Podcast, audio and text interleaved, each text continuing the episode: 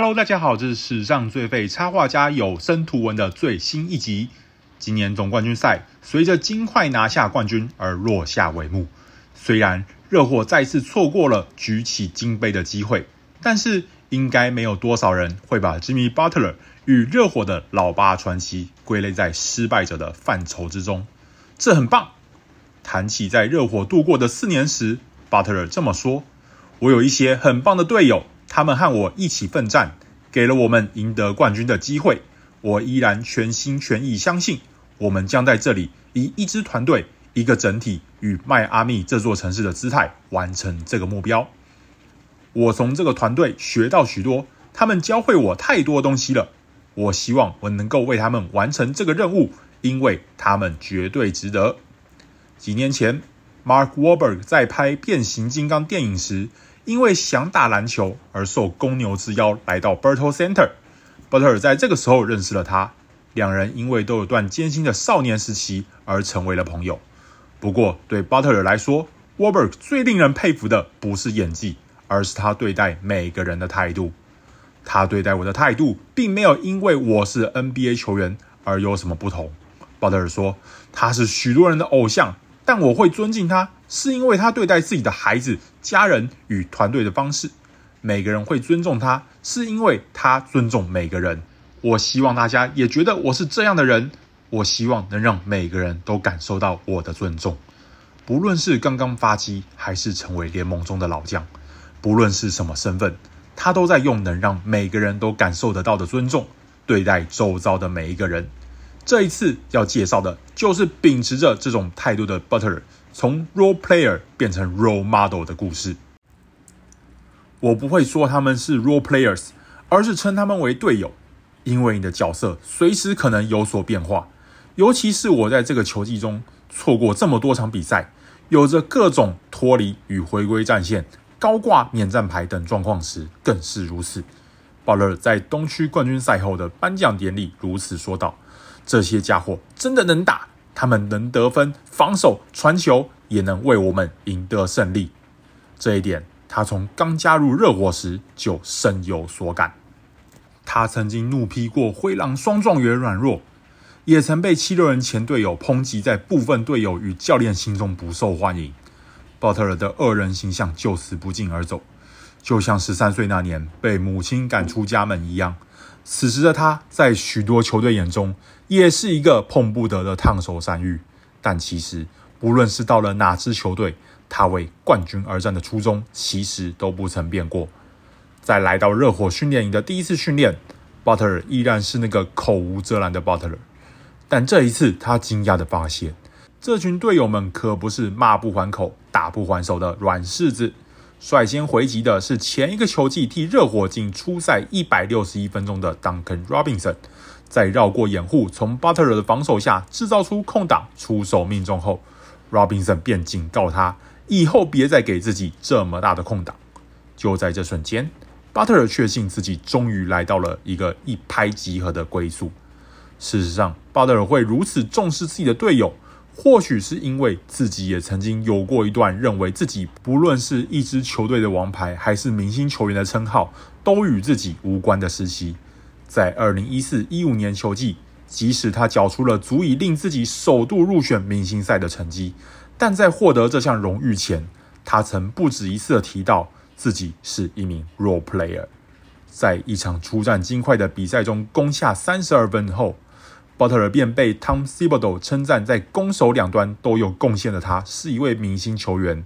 得知自己被如此称赞后的 Butler 如此回答：“我不是明星球员，在这支货真价实的优秀球队，这支兵多将广的球队中，我是一名 role player，也喜欢 role player 的角色。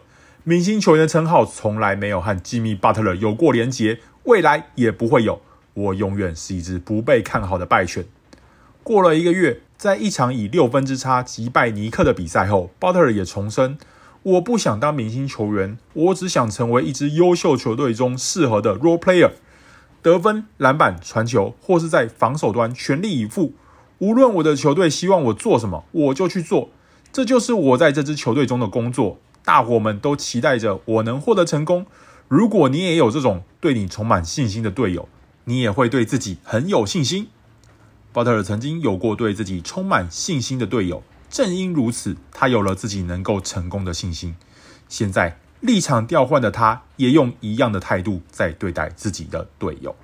他们不是配角，这并不是巴特尔在与热火赢得东区冠军后才说的客套话。从他在二零一九年加入热火时，就一直有着这个想法。那时的巴特尔离开了当时有着 Joel Embiid 和 Ben Simmons 等核心的七六人，加入了在 LeBron James 离开后五年内仅两度打进季后赛的热火。此举曾被视为放弃夺冠希望的举动，但比起与其他球星联手，他更认为自己有办法改变一支球队。这些混球似乎不认为我是一个优秀的篮球员，觉得我没有能为这支球队带来巨大改变的能耐。巴特尔表示：“我不会说一个人带领球队这种话，因为没有人可以靠自己撑起一支球队。虽然我知道自己有多少能耐，但我不会一肩扛起所有的事情。而这支球队的这群人，就是我想一起奋战的伙伴。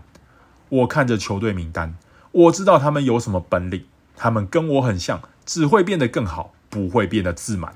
我在休息室里的每个家伙身上都看到了自己的影子。接下来，巴特尔细数了几名队友的特质，最后说：“别因为你对他们不了解，就瞧不起这些家伙。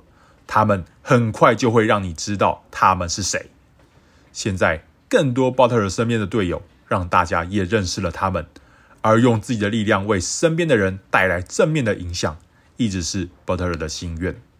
巴特尔曾经分享过一个故事：有一次在吃饭时，有两个孩子走到他的面前，他们没有要求拍照，没有要找他签名，只是想来聊聊天。